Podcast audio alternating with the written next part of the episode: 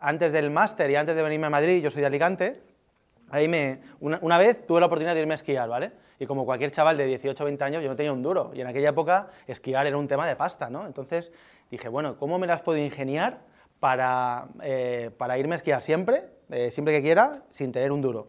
Entonces fue mi primer contacto real con el mundo eh, del emprendimiento, ¿no? ¿Qué hice? Montar una empresa de viajes de esquí. Entonces yo era el propio guía. Entonces mi objetivo no era ganar pasta. Yo mis viajes los tenía súper tirados de precio para cubrir costes, para pagarme el viaje a mí y a mis colegas. Pero bueno, la conclusión fue que pues que me iba siempre que quería la nieve y además a final de temporada hasta ganábamos, éramos cuatro socios, ganábamos algo de pasta, ¿no?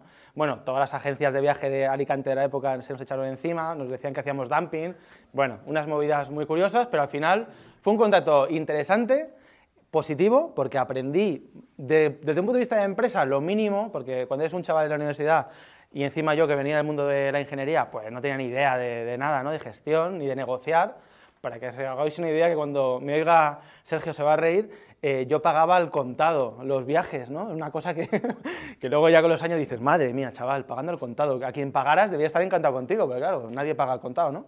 Bueno, pues en ese plan, ¿no? Entonces vi que me molaba eso, terminé la carrera de ingeniería, sabía que no me quería meter en el mundo de la ingeniería y me vine a Madrid a hacer un MBA en el Instituto de Empresa, ¿no? Entonces fue la época en la, que ya empezaba a moverse todo el rollo de Internet. Estamos, hablando de 99-2000 el boom 1.0 empezaba en aquel momento, nadie tenía ni idea de Internet y, bueno, en el país de los ciegos el tuerto es el rey, dicen, ¿no? Entonces, al terminar el máster, monté una empresa con dos compañeros del, MBA, se llamaba Cuova, y lo que hacíamos era e-learning 1.0, muy básico. En aquella época os podéis imaginar que la tecnología estaba muy primitiva todavía, estamos hablando de 2000, pero bueno, ya hacíamos cosillas, ¿no? La empresa fue muy bien porque fueron los años de la bonanza del 1.0 de Internet y al final la empresa la terminamos vendiendo a, bueno, pues a, unos intermediarios que terminó la empresa absorbida dentro de IBM, ¿vale? Por lo tanto, pues fue una cosa que desde un punto de vista de, ya de desarrollo emprendedor dices, joder, este tío, ¿no? Que es como de libro, ¿no? Qué guay, hace un máster, tiene una buena formación, nos cuenta unas milongas, vende una empresa, hostia, mola. Entonces yo ya estaba flipado, ¿no? Os podéis imaginar, tenía 24 o 25 años tendría y estaba flipado. Yo veía ahí, pues, joder, qué guay, cómo mola el mundo, ¿no? Este de los emprendedores y tal.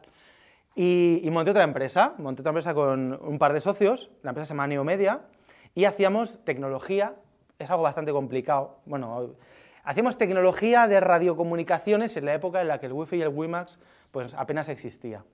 Y hacíamos tecnología y más de y servicios. Y nuestros clientes eran las administraciones públicas, los ayuntamientos, las comunidades autónomas, los grandes corporativos, Indra, Orange, todo ese tipo de empresas. ¿no? Entonces, bueno, los primeros años fueron muy duros, fueron predicar en el desierto, empezamos con 100.000 euros y, la empresa empezó a ir bien, ¿vale? Empezó a ir bien, trabajando muchísimo, como os podéis imaginar, sin ayuda externa, poco a poco la fuimos capitalizando, llegamos a facturar 20 millones de euros, a tener 50 empleados, pensar, o sea, ubicar, yo tengo ahora 38, pues ubicarme con 10 menos, ya 2006, 2007, pues un chaval de 28 años, tal, ¿no? Pues, joder, mis padres encantados de la vida, fíjate mi hijo, tal, en una empresa, me dio un premio, en el 2007 me dio un premio el ministro incluso, tal, era, era como todo perfecto, ¿no? Bien, ¿qué pasó? Que llegó la gran crisis, el big crash, ¿no? Como dicen los americanos. Y la hostia que nos dimos pues superó todas las expectativas y todas las previsiones que os podéis imaginar. ¿vale? La empresa llegó a estar capitalizada en más de 4 millones de euros, eh, nos fuimos a tomar por culo, la empresa, eh, los empleados, eh, la pasta, y los socios dejamos debiendo muchísimo dinero. ¿no? Bien, y dices, hostia, qué, qué, qué, movida, ¿no? De pasar de una situación, pues oye, interesante, bonita, ya parece que la vida la tienes encaminada, eh, te casas, ya piensas en, otro tipo de historias y la gran hostia, ¿no? Y dices, hostia, ¿y qué ha pasado, no? Bueno, vamos a ver, no es que empezáramos a hacer las cosas mal, todo tiene su explicación.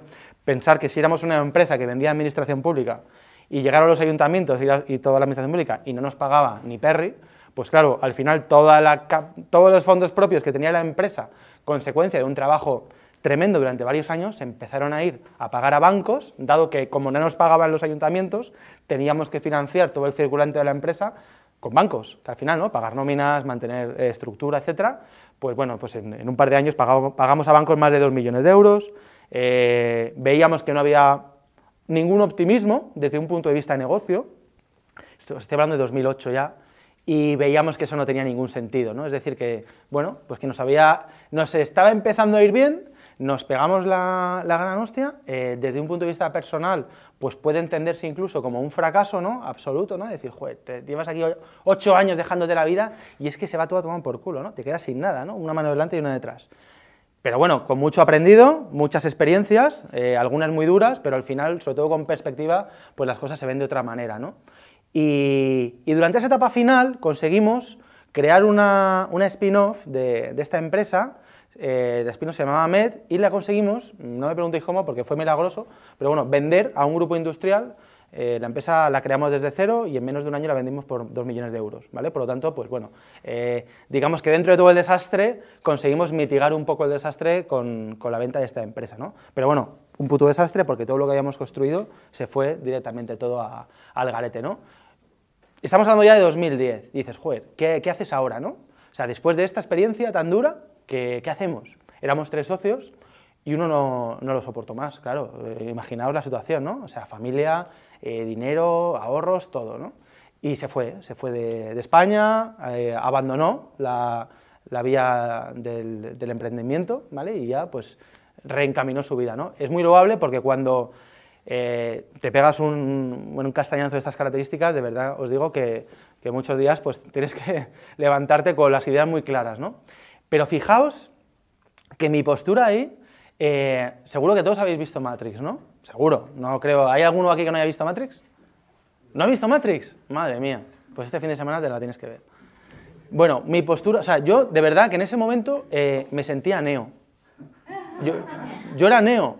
Era neo cuando me habían desconectado. O sea, entonces, yo veía que, bueno, pues que, la gente era, pues bueno, grises todos, trabajando, ya sabéis, tal, con, con, su sueldo, con su nómina todos los meses, que, está genial y que, por supuesto, no tengo nada en contra del trabajador por cuenta ajena, Dios me libre, ¿no?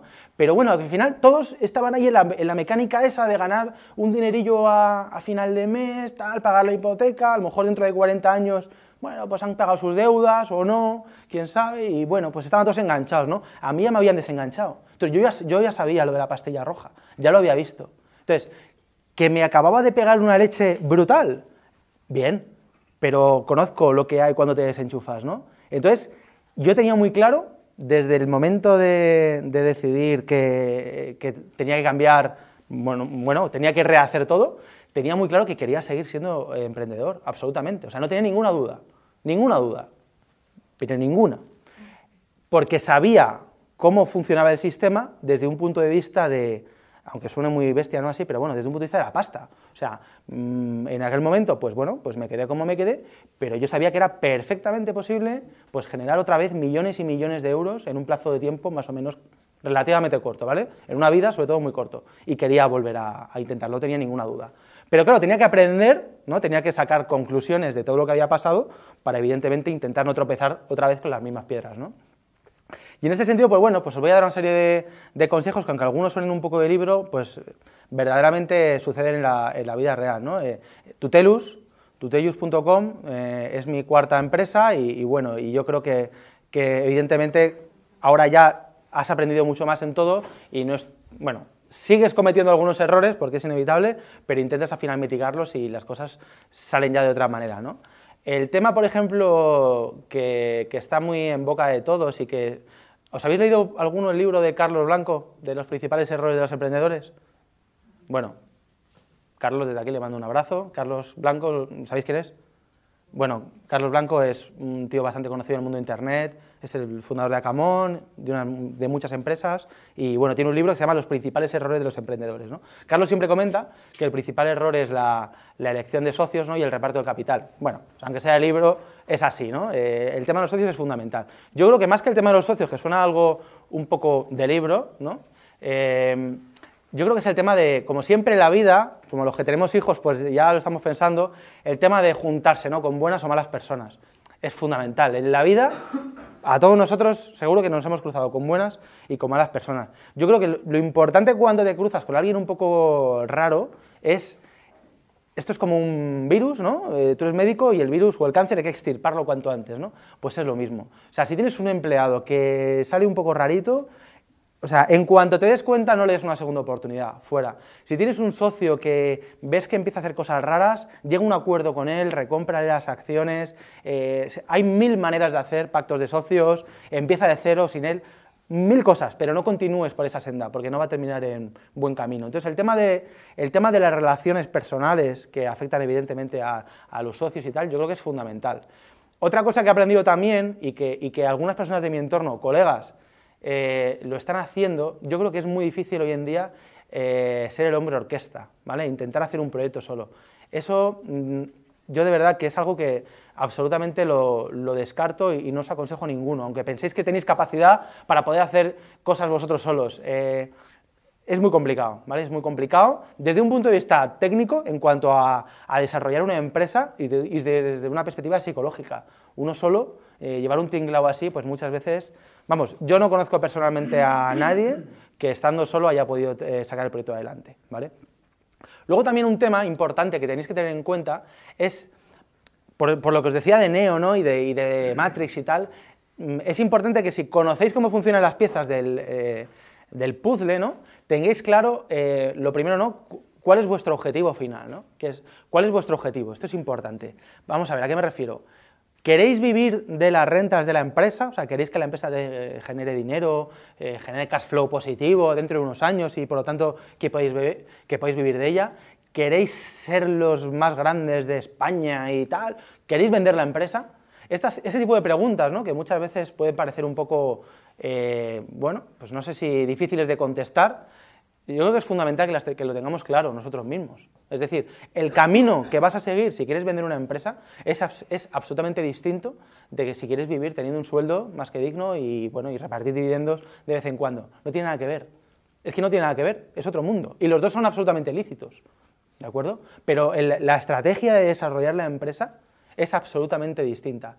En este segundo caso, en el, caso de querer vender la empresa, Probablemente, o no, dependerá de vuestro modelo de negocio, etcétera, a lo mejor necesitéis buscar inversores. Últimamente eh, se está, hablando mucho en España de las startups, de la pasta, de los inversores y tal. ¿Alguno tenéis en mente, aunque todavía no estéis en esa fase, de, hacer un proyecto que va a necesitar inversión? ¿Y vais a tener que buscar inversión? Vale.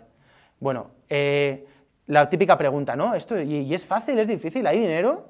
Yo creo que sí que hay dinero. Es muy fácil, de verdad te lo digo, ¿eh? O sea, a mí no, me ha costado nada. Estamos a punto, se lo decía Sergio, en una semana vamos a, vamos a anunciar una ronda de varios cientos de miles de euros, muy bonita, típica de, esto de las startups y tal, ¿no? No me ha costado nada, o sea, nada, perdonadme, o sea, ha costado un poco de trabajo, ¿no? Pero quiero decir, lo que hay que saber es cómo funciona el, el sistema, ¿no? Entonces, al igual que os decía lo de Matrix y tal, pues aquí lo mismo. Dinero hay, pasta hay, de verdad que no es difícil. Lo que tenéis que hacer es los deberes y no podéis ir a pedir pasta sin tener los deberes hechos, porque entonces os vais a frustrar. Y vais a decir, esto es una mierda, esto es mentira, lo de los inversores es mentira, estoy cansado de leer aquí Brox y TechCrunch y no sé qué, y, todos dicen esto y es mentira. No es mentira. Lo que pasa es que hay que llegar en el momento adecuado con los deberes hechos. Entonces, en ese caso, el camino, por ejemplo, de la inversión, pues es un camino perfectamente válido.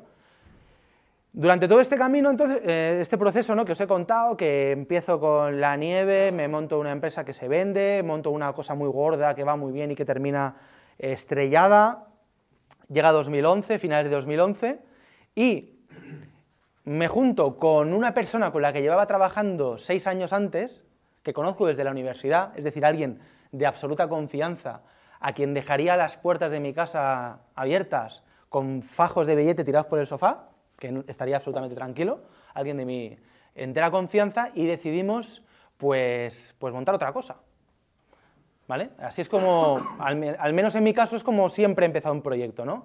Yo no me levanto una noche, no me, considero, me considero una persona normal, muy trabajadora y, con buena formación, pero no me considero nada más, ¿no? No me levanto una noche, ¡ah, he tenido una idea genial, ¿no? Voy a montar tu tele, no, es una cosa que vas trabajando y madurando. Lo importante es, bueno, pues como digo siempre, ¿no? tener las ideas claras y decir, venga, ¿quieres montar un proyecto nuevo? Genial. Entonces, yo os doy un poco las directrices que seguí yo en aquel momento por si os pueden ayudar. ¿no?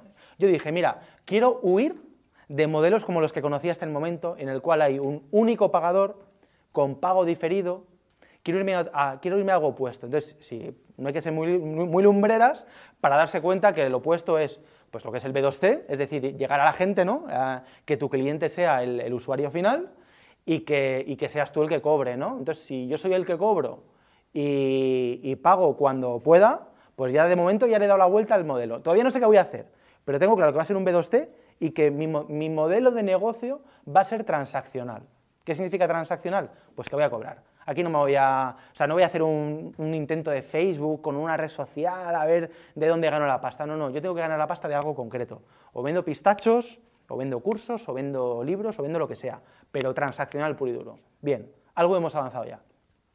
Por otro lado digo, bueno, eh, ¿qué, está caliente en el mercado? ¿no? ¿Qué, va a estar caliente durante los próximos años? Pues hay herramientas en, en Internet gratuitas. La más sencilla y que conoceréis muchos es Google Trends, ¿vale? Tú te metes a Google Trends y ves tendencias de búsquedas de ciertas palabras. Entonces, si tú pones en Google Trends, por ejemplo, el, concepto MOOC, M-O-O-C, pues verás que de repente hace... Hostia, ¿eso qué significa? Pues que hay interés ahora. Si en cambio pones, mm, y, esto no, he hecho la prueba, pero me lo puedo suponer, Publicidad por Internet, publicidad online, por ejemplo, pues seguramente los años buenos habrán sido hace alguno y ahora ya está la de capa caída.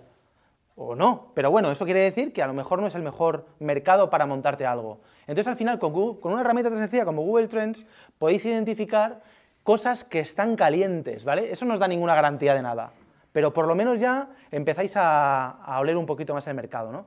Y luego ya la conclusión final que llegamos para, montar el germen de Tutelus fue ya la, experiencia práctica, ¿no? Eh, es decir, un día pruebas algo parecido y empiezas a conectar puntos, ¿no? En tu cabeza y dices, hostia, es verdad, esto tiene que ser la, clave, ¿no?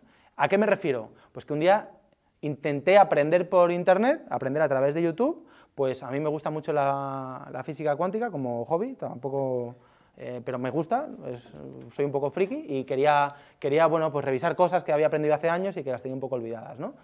bueno, pues fue infumable. O sea, yo me, metí a YouTube a, buscar, bueno, eh, buscar ecuaciones, da igual, de física cuántica, hipótesis de Planck, etc. Y era infumable, o sea, era, imposible entender y aprender con ese sistema. Y dije, bueno, voy a buscar alguna plataforma de e-learning que haya por ahí, a ver si con esto del e-learning se aprende, ¿no? Evidentemente no encontré nada de física cuántica, me tuve que ir a términos más sencillos y alguna plataforma basada en Moodle, cosas así, la probé, ¿no? Bueno, un puto desastre.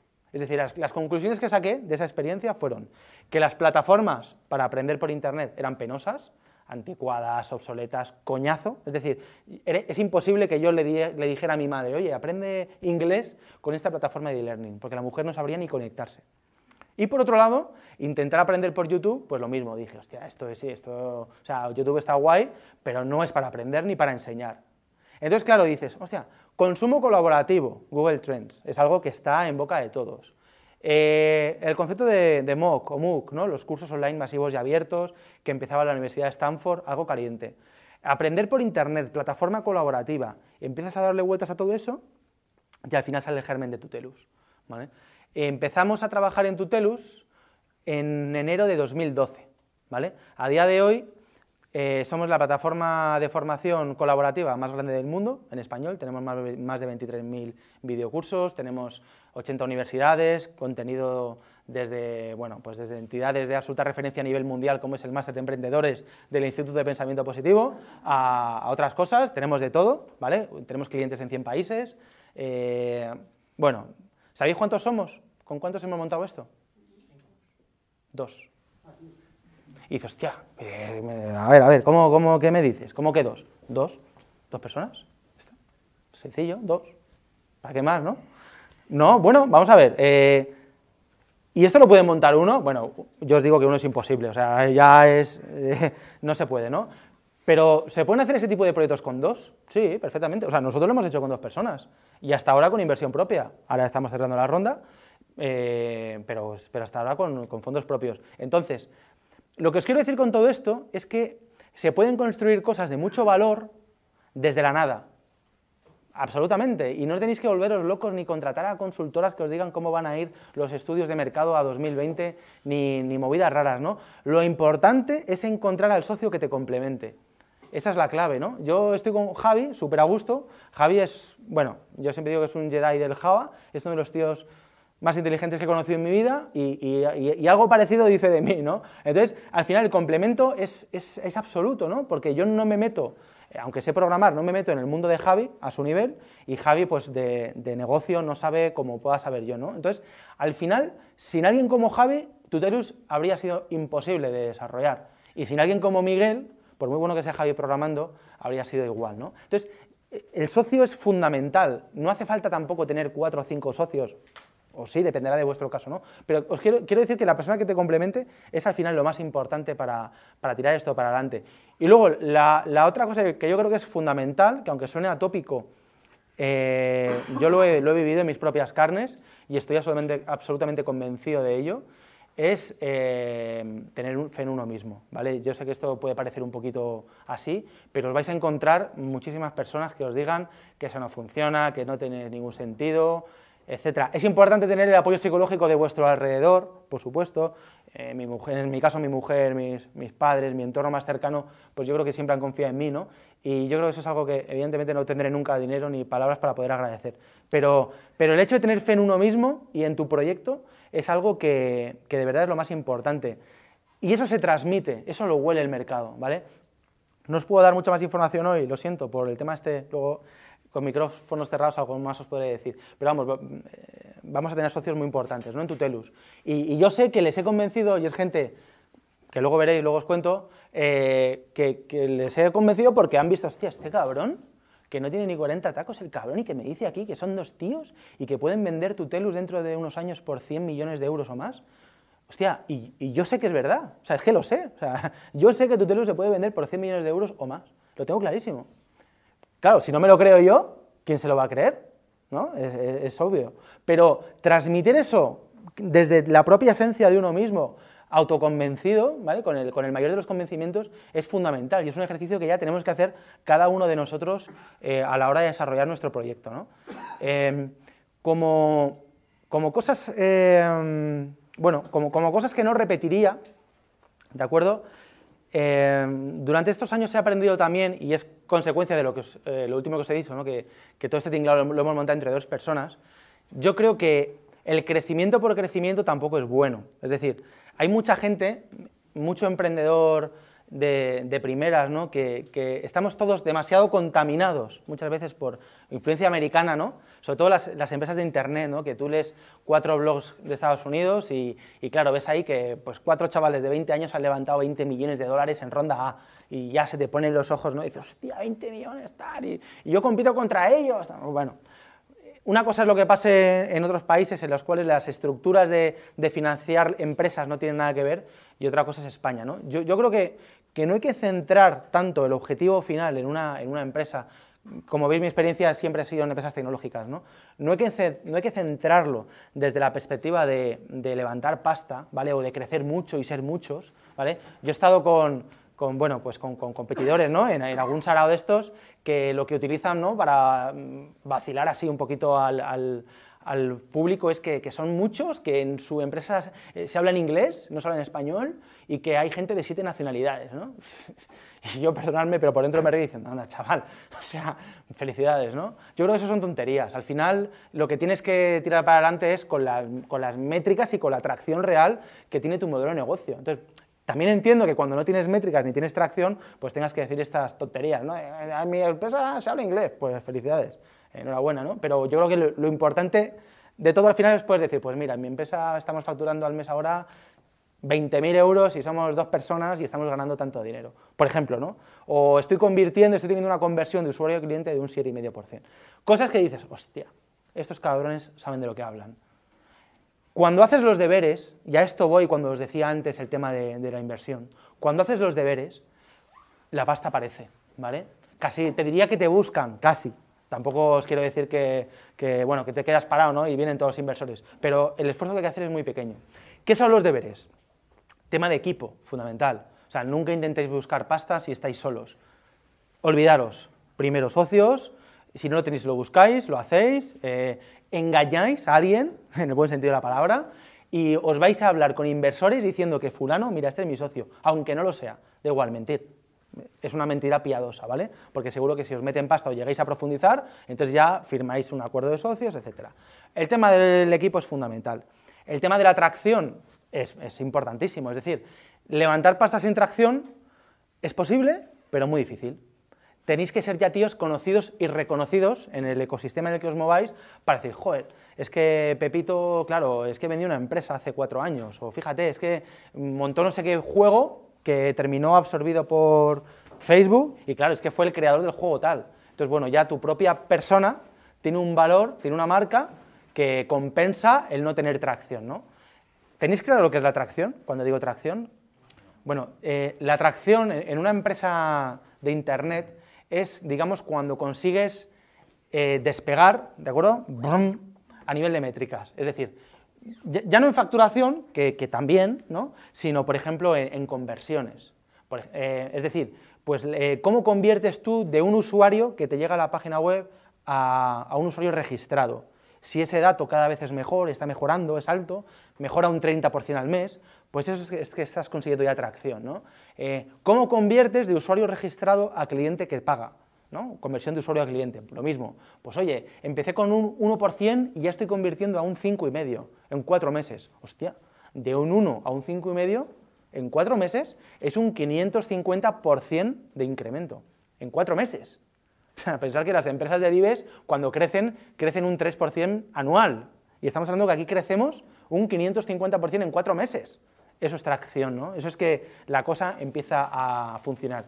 Y al final la tracción se termina midiendo como que la pasta que metes en la empresa para conseguir rendimiento económico es menor que el rendimiento que consigues. Es decir, pues mira, a mí captar un cliente me cuesta un euro y yo con mi modelo de negocio al final le saco cuatro. Hostia, o sea que de cada euro que metes sacas cuatro.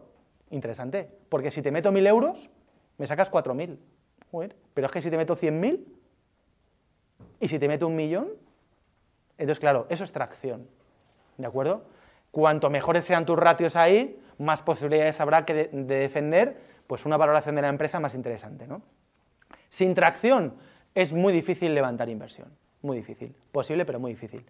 Hemos hablado del equipo, hemos hablado de la tracción, por supuesto hemos hablado del eh, hay que hablar del mercado, mercados calientes, y hay que hablar del producto. Yo creo que lo del producto es algo que muchas veces Em, se, menciona poco en el mundo de, los inversores y tal, porque no hace falta desde un punto de vista de que es que si no tienes un buen producto, y ahora veréis qué quiero decir con buen producto, pues entonces ya no hay nada que hablar, ¿no? Es imposible. Es imposible que dos personas, como Miguel y Javi, hayan montado el tinglao que han montado con Tutelus sin un buen producto.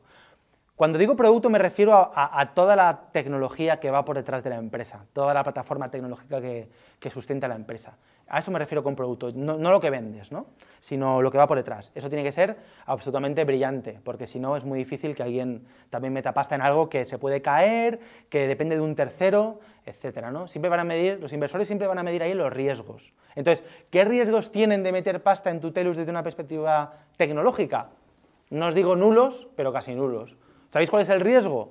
Que Amazon desaparezca. Ese es el riesgo que tenemos. Porque toda la tecnología que hemos desarrollado la hemos desarrollado nosotros, sin contar con nadie. No, dependemos de nadie, no dependemos de licencias, no dependemos de APIs, no dependemos de Google, no dependemos de nada. Y tenemos la tecnología nuestra que hemos desarrollado nosotros en Amazon, en un servicio de Amazon que se llama Amazon eh, Web Services. Entonces, bueno, mm, ¿cómo se puede caer Tutelus si, si desaparece Amazon? Lo que pasa es que es bastante complicado creo yo, que desaparezca Amazon. Entonces, el tema del riesgo tecnológico es fundamental. Y luego hay otra parte, que a mí me gusta comentarla siempre, eh, que puede parecer mm, mm, algo filosófica, ¿no? pero que en el fondo es importante. ¿no? A veces a mí me preguntan, oye, entonces en Tutelus eh, tú vendes cursos, ¿no? Y digo, yo no vendo cursos. Yo vendo esperanza a la gente. ¿Vale? Y dice, ah, este tío se ha fumado algo, ¿no? Esperanza, ¿qué me está contando? Yo vendo esperanza. Yo vendo esperanza porque quien compra un curso al final anhela aprender algo, ¿no? algo de lo que su pasado le ha privado, ¿no? por ocio o por negocio. Pero al final yo vendo esperanza, es decir, por poner un ejemplo, ¿no? hay un curso que nos funciona bien, de aquí, del máster de emprendedores, que es la clase de, Vicens Castellano, de inteligencia financiera. Bueno, pues la gente que compra ese curso es gente que no ha tenido la oportunidad de, bueno, de, tener delante a alguien que le explique, pues como la habéis tenido ya, esa, esa clase? Con otra persona. ¿no? Bueno, pues eh, lo mismo, ¿no? Entonces, al final tú vendes esperanza porque intentas que la gente pues, cumpla algunos de sus deseos, ¿no? Es decir, mira, yo no pude aprender en la universidad, pero estoy aprendiendo ahora temas financieros, genial. O, compran esperanza desde una perspectiva de decir, coño, es que haciendo estos cursos de marketing SEO, al final, con el certificado, con el no sé qué, más lo que aprenda, creo que puedo conseguir trabajo. Es que creo que puedo conseguir trabajo, me falta algo de esto, ¿no? Entonces, al final, es importante no quedarte ¿no? En, la, en, la, masa gris de Matrix de decir, bueno, pues todos hacen lo mismo, ¿no? estos otros que venden, que venden cursos, no, no, tío, o sea, lo que hagan otros no sé lo que hacen otros, pero yo no vendo cursos, yo vendo algo más. ¿no? Eh, uno de los socios de, Tutelus ¿no? me contaba el otro día, hablando con el consejero delegado de Telepizza, que le decía que él no vende pizzas, ¿no? que él vende ilusión, él vende un momento familiar en el cual la mujer no va a cocinar, entonces está encantada porque no se va a pringar dos horas en la cocina, va a estar con sus hijos que van a estar subidos al sofá haciendo el gamberro, eh, su marido va a estar viendo la tele, comiendo y va a estar contento y a lo mejor, bueno, ahí lo dejo, lo que puede pasar luego, y, y al final vendes ahí un momento familiar, ¿no? Entonces, Puede parecer una tontería, pero si lo pensáis bien, cuando se piden unas pizzas en casa, a la familia y tal, eh, sí que hay mucho de esto, ¿no? Entonces, al final hay, que dar un paso más si queremos hacer un proyecto de verdad ganador y de verdad importante y no quedarte siempre en la, parte práctica, ¿no? Decir, pues vendo pistachos, no, tío, no vendes pistachos, a lo mejor vendes algo más, ¿no? O tienes que intentar, intentar transmitir eso. Entonces, yo creo que al final la mezcla de todo, partiendo de la base de, tener confianza en uno mismo, en lo que hace, pues, pues es al final lo que puede hacer que, un proyecto al final triunfe. ¿no? Y, luego, pues bueno, mm, mi consejo general, con todo el rollo que os he contado, es que emprender es jodido, ¿vale? Es muy jodido. Y bueno, estáis haciendo fenomenal en, formaros en un sitio como este, porque os vais a evitar eh, muchas hostias, ¿no? Mm, yo creo que no hay un camino, o sea, no, hay una línea recta en esto, ¿vale? Hay unas gráficas, seguro que os habéis visto por ahí por Twitter y tal, que te dicen que, bueno, el camino del emprendedor de éxito, ¿no? Que es así, y luego te dicen lo, cómo es la realidad, ¿no? Y te dibujan ya, sabéis, aquí para abajo, subo, baja, no sé qué, tal. Bueno, es, es así, ¿no? Siempre es así. Eh, a veces, ya con, más experiencia no te vas a pegar ciertas hostias, pero seguro que te pegas otras, ¿no? Pero, pero bueno, eh, mola mucho. O sea, cuando, cuando te tragas la pastilla roja y ves lo que hay cuando eh, te desconectan, eh, está guay. Y nunca volveré a, conectarme a Matriz, voy a estar siempre desconectado. Así que, que bueno, muchas gracias.